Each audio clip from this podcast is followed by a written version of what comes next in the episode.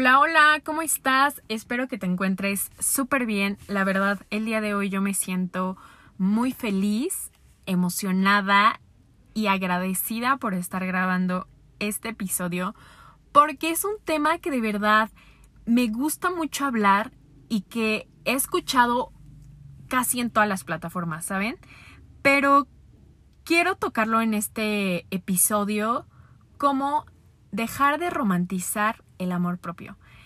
Más adelante te estaré contando mi punto de vista, cómo es que yo lo veo, cómo es que yo lo practico todos los días y desde qué fundamentos me estoy basando para seguir creciendo con mi amor propio. Porque es claro y es clave que el amor propio se, se construye día con día. Así que acompáñame con este episodio que estoy muy emocionada por comenzarlo ya.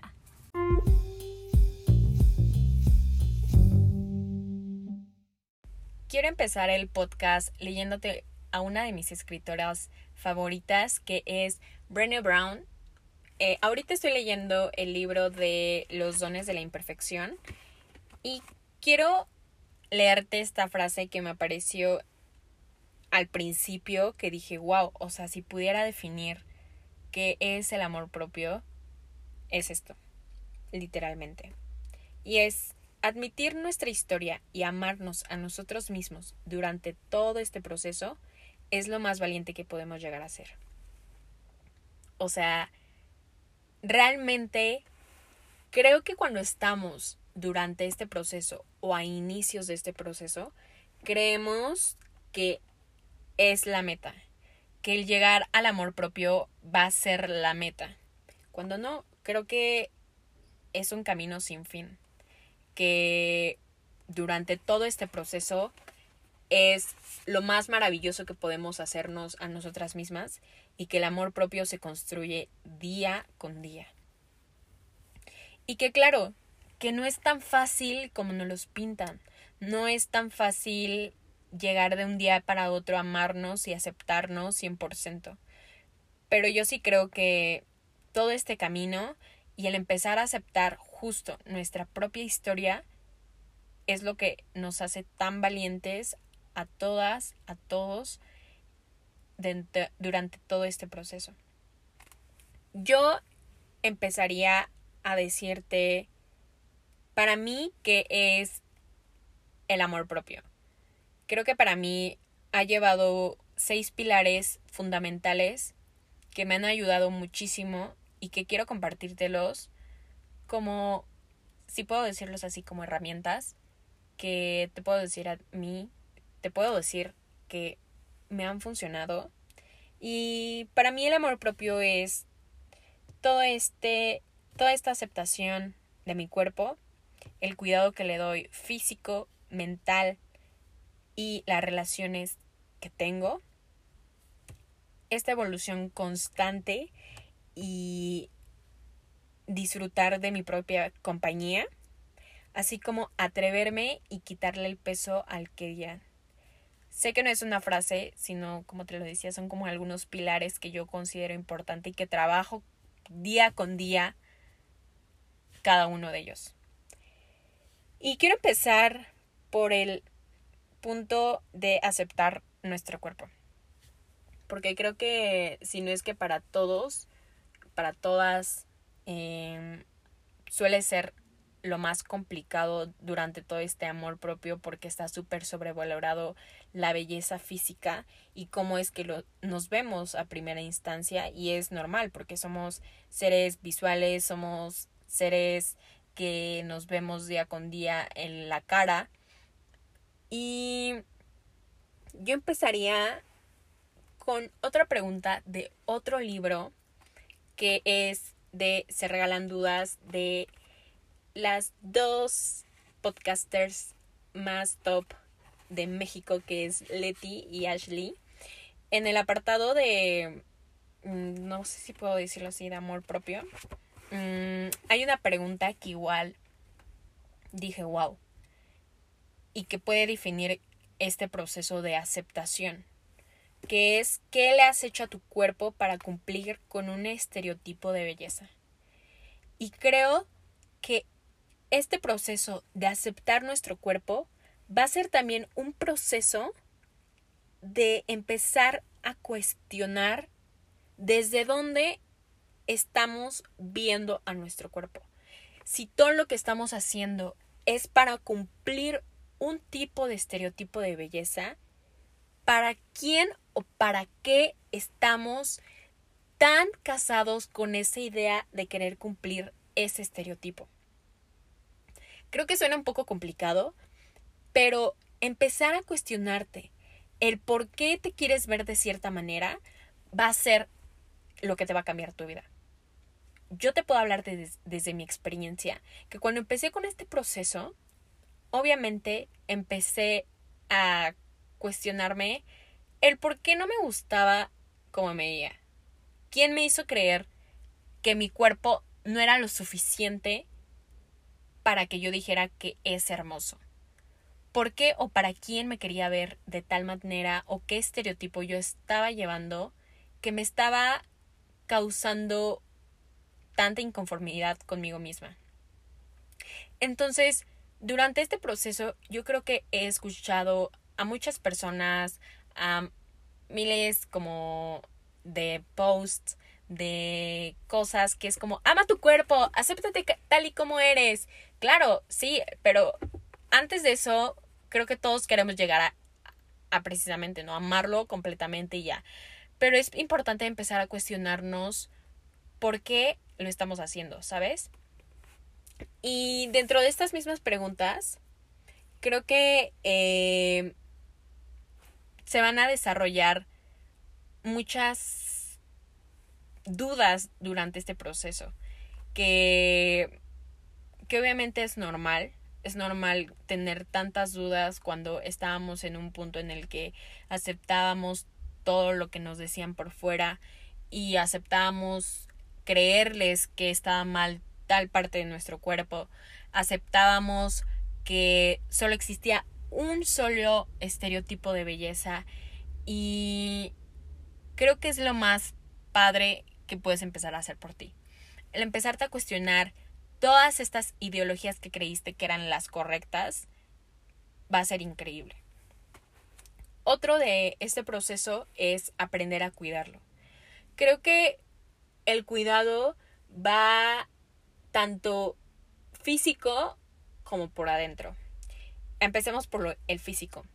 Creo que eh, mantenerlo activo es una muestra de amor propio también para él. Porque si no nos ponemos a pensar en todo lo que hace por nosotros nuestro cuerpo, no nos cae el 20 que él también necesita gasolina. ¿Y a qué voy con esto? O sea, creo que el que nos lleve de un lugar a otro, que aguante desveladas, que aguante estar bajo presión, que aguante cargar cosas, que aguante estar tantas horas a rayo del sol, que aguante frío, que aguante todo esto creo que es una buena manera de activar y que se mantenga sano, activo y que le paguemos de alguna manera todo lo que hace por nosotros es activándonos. Y yo sé, yo sé que el ejercicio muchas veces lo pensamos y es como, ay, qué hueva, ¿sabes? O sea, hacer ejercicio, eh, pero estamos tan casados que solamente creemos que el ejercicio que nos funcione es el que voy a hacer. Y eso es donde empieza la idea errónea de activarnos. Que solo buscamos una manera en que que no sé, que me funciona más rápido esto porque bajo de peso más rápido, o me funciona esto porque subo más rápido de peso, cuando no, cuando creo que lo único que quiere nuestro cuerpo es que nos activemos, que le demos las gracias por todo y que mínimo lo mantengamos de una manera más saludable. Y es empezar a buscar el ejercicio que tú quieras, bailar, brincar, ir en bici, yoga, gimnasio, natación, son todas estas áreas del deporte que existen para cuidar de nuestro cuerpo, caminar, em, que es cuando te das cuenta que no solamente hay un tipo de ejercicio, siempre hay que hacerlo porque nos gusta mantener nuestro cuerpo activo porque está bien y es una forma de agradecerlo. creo que cuando le quitamos el chip de que el ejercicio solamente es para algo que es para mantenernos visualmente bien y no ese trasfondo de que nos va a mantener saludables y que es como un gracias para nuestro cuerpo, creo que es algo de las cosas que me cambió la vida. No forzarme a hacer cosas que yo no quiero hacer y no forzarme a cosas para que yo vea em, resultados rápidos, sino porque es un proceso que lo quiero disfrutar, eh, porque quiero estar saludable y porque y por qué no, también es válido porque visualmente me voy a ver bien como yo quiera, pero siempre y cuando ir tras tus estereotipos, ir tras tu forma en la que disfrutes hacerlo por ti y para ti. No porque alguien más te diga que necesitas hacer ejercicio y que hazte spinning porque vas a bajar más de peso o que carga tanto esto porque así subes más de peso, ¿sabes? O sea, es súper válido también que lo quieras ver físicamente bien, pero también hay que recordarlo y verlo desde ese ladito de lo quiero hacer porque lo quiero fuerte, lo quiero fuerte porque es un, es un gracias. Y creo que va de la mano mucho esto de también agradecer, agradecer lo que hace por nosotros. Y luego me he dado cuenta que hasta yo misma lo he hecho, que a veces lo veo súper normal, ¿saben? Pero cuando estoy enferma, ahí es cuando digo, ay, mm, me gustaría estar pues no enferma, porque así podría disfrutar subir y bajar las escaleras, ¿no? Cuando duele tu tobillo o cuando te sientes mal del estómago es como, ay, si estuviera, si no estuviera enferma ahorita me supiera deliciosa esa comida o quisiera comer esto. Y es todo este trasfondo que hay en darle las gracias a nuestro cuerpo cuando está bien es otra cosa increíble, no solamente recurrir a eso cuando estamos mal. Y creo que también una de las cosas que a mí en lo particular es fundamental, fundamental, perdón, es alimentarlo. Alimentarlo de una forma sana, rica y creo que es también esta parte de cómo estamos catalogando lo sano y lo insano, ¿saben? El decir, híjole, es que esa comida eh, no me va a engordar o esa comida, ay, no, es que este me va a enflacar o me va a inflamar. El catalogar buenos o malos los alimentos en este proceso creo que empezar a quitar esas etiquetas es lo más maravilloso. La comida no hace daño. Comerte 15 hamburguesas, bueno, no 15, dos hamburguesas, unas papas, notas una persona menos insana, ¿sabes? Creo que hay que empezar a romper esos esos, esas actitudes gordofóbicas de decir, híjole, es que ahora sí comí como gordo. O sea, no, ¿por qué catalogar a alguien así cuando estás comiendo? Porque la comida no te hace mal, la comida no hace mal. Es obvio que se debe de llevar un balance, pero hay que recordar que no hay alimentos buenos ni malos. Todos los alimentos son válidos y por algo están hechos y hay que, pues sí, moderar el consumo en el que tenemos cada uno, pero quitarnos ese chip. Si se nos antoja unas papas, cómetelas. Si se te antoja una pera, cómetela. Si se te antoja queso, cómetelo. O sea, creo que durante este proceso es muy importante saber hacer esa diferencia. Y creo que a mí, ah, puedo hablar desde mi experiencia que yo soy una persona flaca y me acuerdo que yo en la secundaria era cuando comía muchísimo porque quería engordar y no lo disfrutaba y más sumado estos comentarios de mm, no comes, es que nunca comes, eh, ¿por qué no comes? Estarás enferma. Y era como súper frustrante, ¿no? Pero como te digo, o sea, empezar a identificar por qué lo estás haciendo y que saber que tú estás disfrutando de esa comida, aunque crea que la gente que no comes o que sí comes, es un acto de amor propio. El comer, el cuidarte, el respetarlo, va a ser súper benéfico para ti. Una de las cosas también que he aprendido durante este proceso es a vestirlo, vestirlo como yo me sienta cómoda. Creo que muchas veces nos limitamos a no usar prendas porque no nos quedan. ¿Saben? Cuando no, creo que la prenda, la moda está para podernos expresar de alguna manera, que cada quien no existen prendas para personas sí y no. Creo que ya estamos en un, en un punto en el que el mundo ya está evolucionando y ya se están viendo tallas no solo extra chicas, sino más grandes, porque hay que aceptar que hay una diversidad de cuerpos y eso es maravilloso. Creo que se está viendo un poquito más, es lento durante todo este proceso, pero por algo se está viendo, porque ya la gente también ya está cansada de que nos encerremos en solo un tipo de estereotipo y que no pueda haber ropa para ciertas personas, ¿saben? Entonces también el aceptar que tú quieres vestirte de esta manera y que muchas veces eh, te digan, ay, es que eso no te queda, o ay, es que tu ropa está chistosa, o, o ¿saben? Es como, ¿y qué te importa? ¿Sabes? Es como, yo me siento cómoda, yo me estoy vistiendo para mí, no para ti. Es otra de las cosas que a mí me ha quedado claro y que lo he implementado ahora muchísimo más. Creo que me gusta experimentar en diferentes ropas, que antes me limitaba mucho a usar cosas holgadas porque me veía demasiado flaca o, ¿saben? Entonces es ahora yo uso lo que yo quiero y los pantalones que yo quiero porque me gusta y porque es mi forma de cuidarme, porque en esta prenda que es súper holgada me siento la más perra, ¿saben? Entonces creo que el empezar a cambiar ese chip y el usar lo que te hace sentir cómodo te va a dar un plus de seguridad y lo quise dejar como último punto porque creo que también es va a ser un combo. Si tú estás cuidando de él física, comes lo que cuidas. comes lo que cuidas.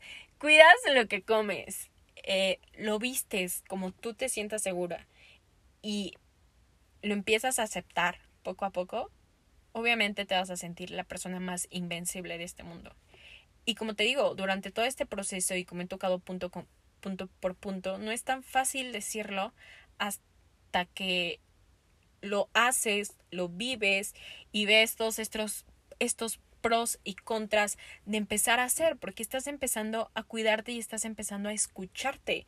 Y creo que es lo más increíble que puedas hacer durante este proceso. Recuerda que no hay un punto final durante este proceso. Van a haber días malos y días buenos en los que nuevamente creo que sea más fácil estar a como iniciaste y todo, pero todo va a valer la pena porque durante todo este proceso va a ser increíble y creo que si tú lo ves como voy a hacer ejercicio porque me gusta hacer ejercicio, no lo vas a ver como ya cuando esté ahí, ya, o sea, cuando ya suba, cuando ya baje de peso, ya, ya neta, voy a ser la más feliz del mundo o cuando me ponga así mi dieta neta para ya verme bien, ya voy a estar bien feliz o cuando ya me quede ese pantalón, ya neta, o sea, voy a ser la más feliz. Y no, el esperar nos mata. El esperar a que pase ese momento, momento indicado para que pase lo que tú quieres que pase, te vas a terminar cansando. Entonces, ser tan compasivos con nosotros, de empezar a hacer cambios chiquititos y no forzarnos porque va a llegar a un final, porque al fin y al cabo somos la única persona que va a estar con nosotros. Y de aquí quiero tocar el punto de empezar a disfrutar de nuestra compañía. Creo que durante este proceso la única persona que vamos a tener ahí para nuestras altas y bajas vamos a ser a nosotros mismos. La persona que va a empezar a hacer el deporte que nos va a gustar, vamos a ser nosotros mismos. La persona que va a empezar a comer como ella quiere y se sienta mejor, vamos a ser nosotros mismos. La persona que por primera vez se va a poner una prenda que no le gustaba ponerse porque creía que no era para ella, vamos a ser nosotros mismos. Entonces, empezar todo este proceso de a disfrutar nuestra compañía, va a ser igual algo maravilloso que podamos hacer por nosotros mismos.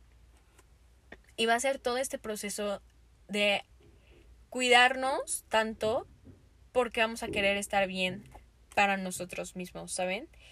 El disfrutar ir a hacer ejercicio, el disfrutar ir a comprar nuestras cosas para comer, el disfrutar salir, salir a citas solos, va a ser algo también increíble para ti. porque ahí es cuando te vas a dar cuenta que no necesitas la aprobación de nadie, ni para una novia, novio, para una relación, para nada. Mientras tú estés contento contigo, la otra persona si llega va a estar bien. Y si no llega, pues también está bien, ¿saben? Creo que muchas veces vivimos casados con que nos vamos a sentir más felices con alguien al lado, ¿saben? Que vas a ser más feliz acompañado y, y ya, ¿no? Cuando no, o sea, ¿por qué no disfrutar tú en tu plenitud a ti misma? ¿Por qué no disfrutar todo lo que haces tú misma, ¿sabes? O tú mismo.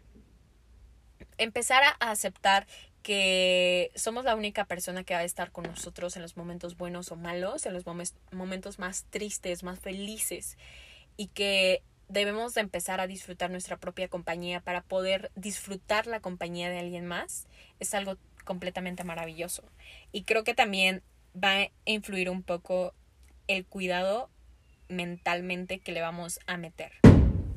Este otro punto que quiero tocar, que es el cuidado mental, es sumamente importante porque creo que va muy acompañado durante todo este proceso que vamos a vivir altas y bajas. Em, creo que durante este proceso em, el cuidado psicológico ha sido punto clave para mi proceso.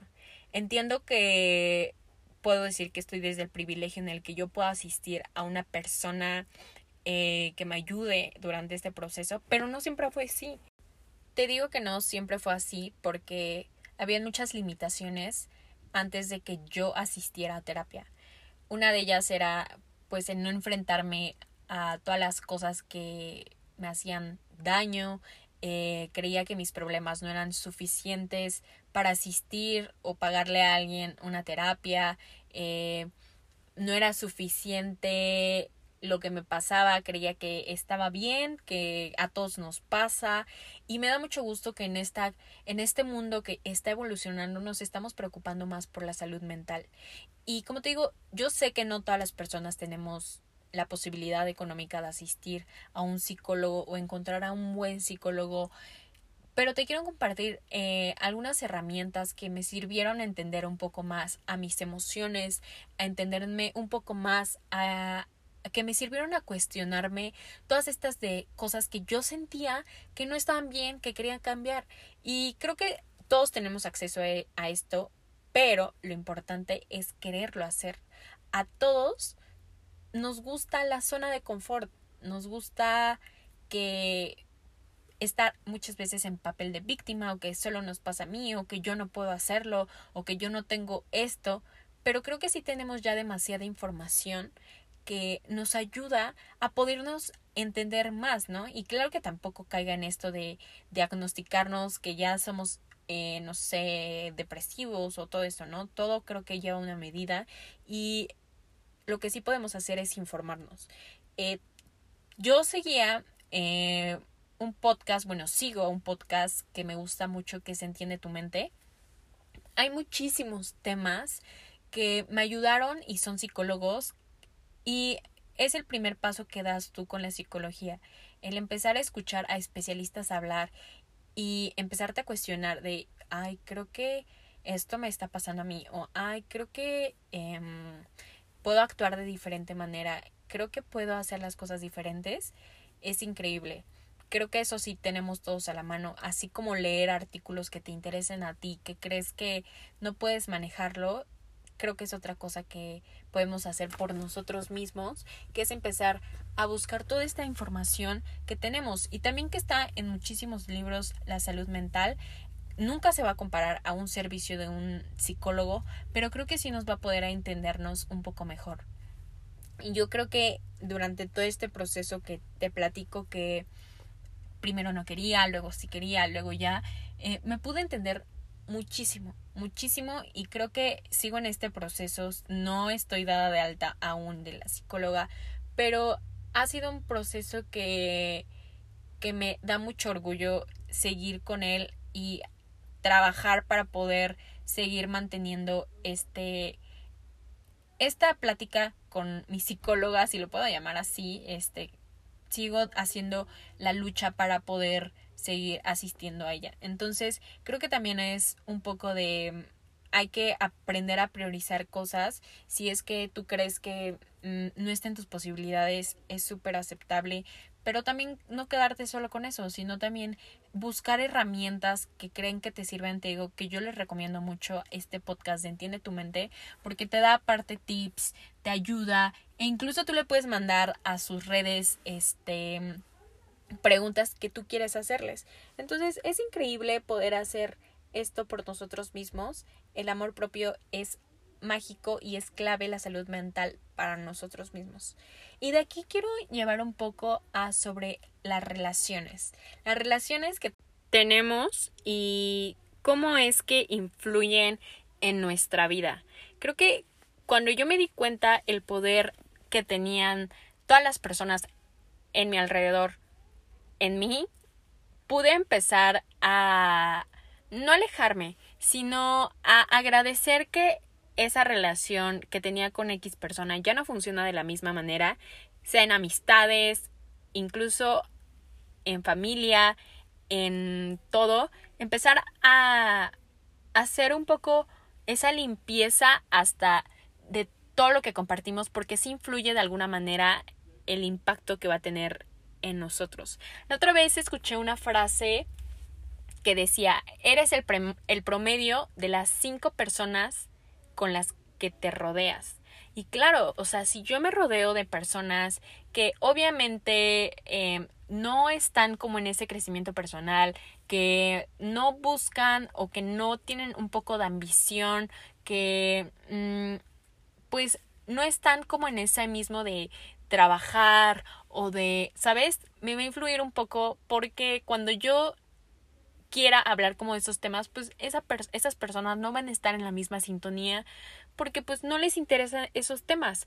Y claro, yo no digo que hay personas buenas, malas, sino que empezarnos a juntar con personas que nos aporten, que nos motiven, que nos tengan nuevas dudas de la vida, que nos aporten lo que tienen, que nos, ¿saben? O sea, que nos muevan de toda esta zona de confort que llegamos a tener.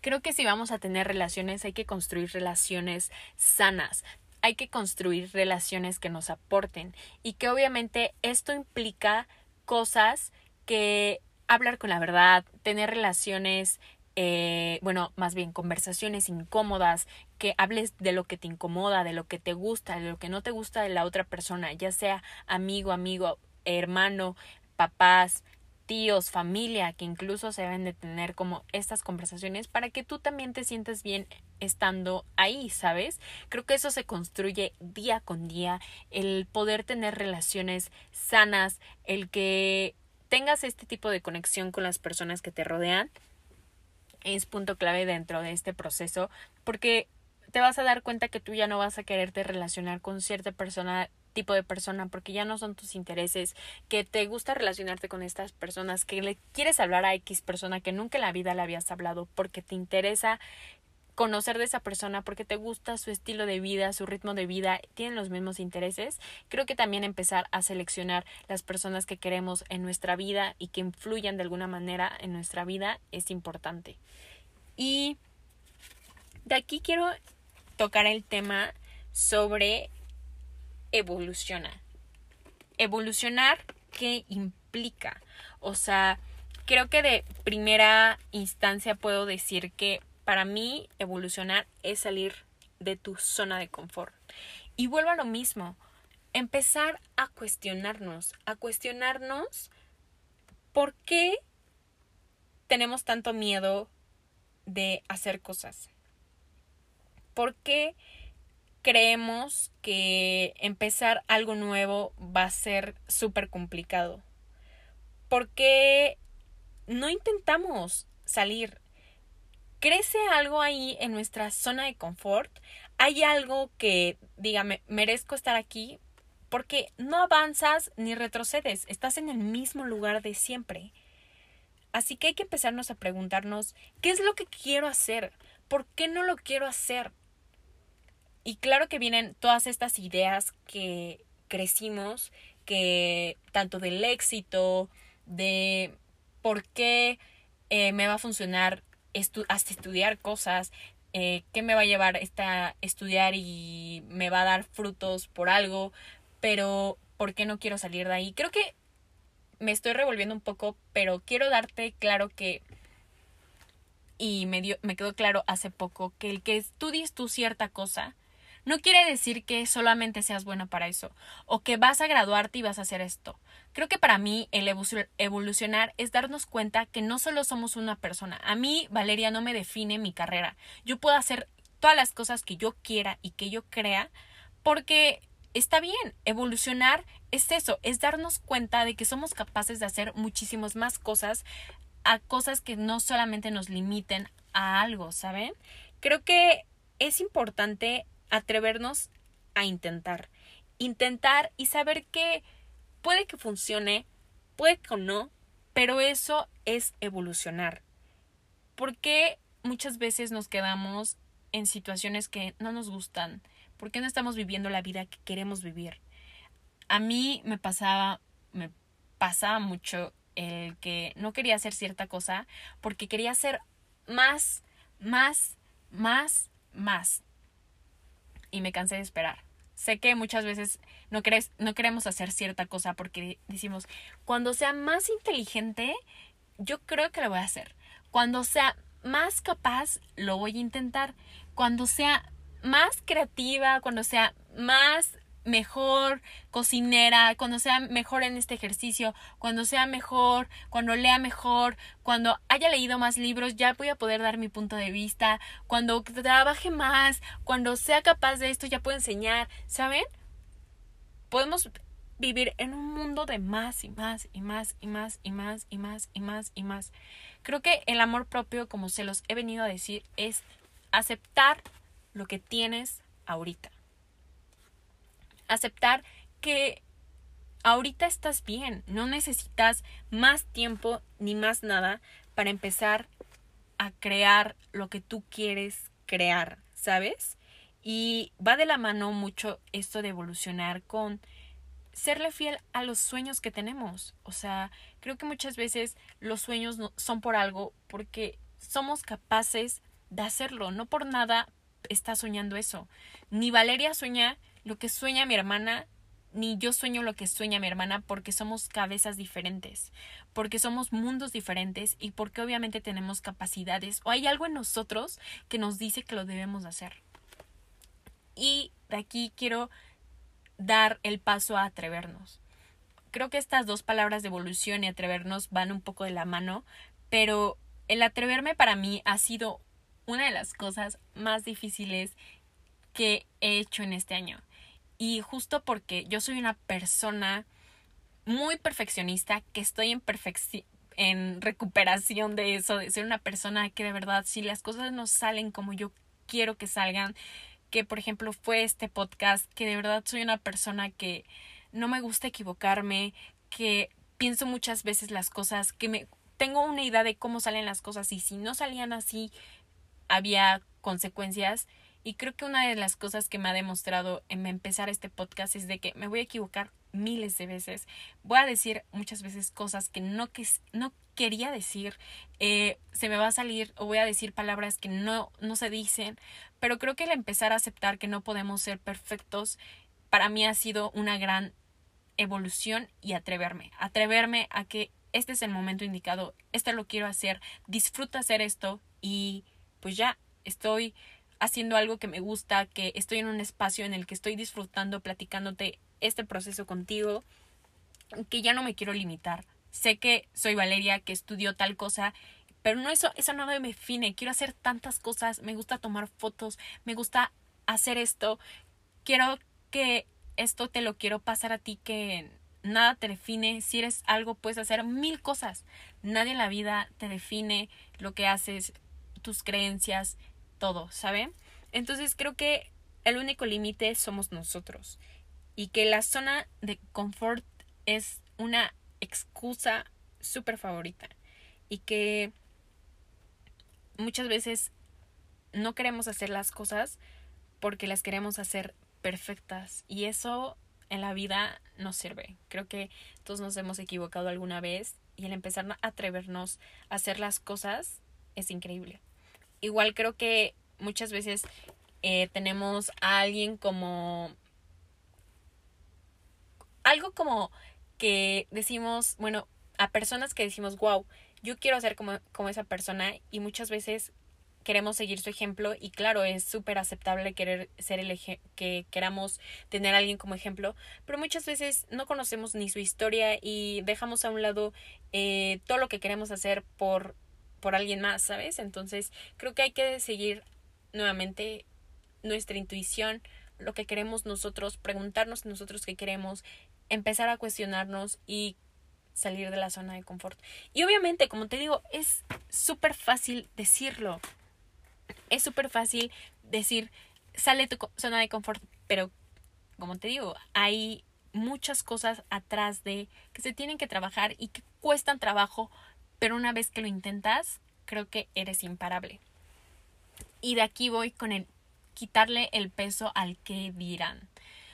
Creo que para todos, y si es que he platicado con personas, eh, el que dirán es algo muy global, que engloba todo lo que te acabo de decir en este podcast, tanto el que dirán cómo te ves, como el que dirán si hago esto, el que dirán en que, ¿saben? Y si vives del que dirán, nunca vas a poder hacer nada por ti.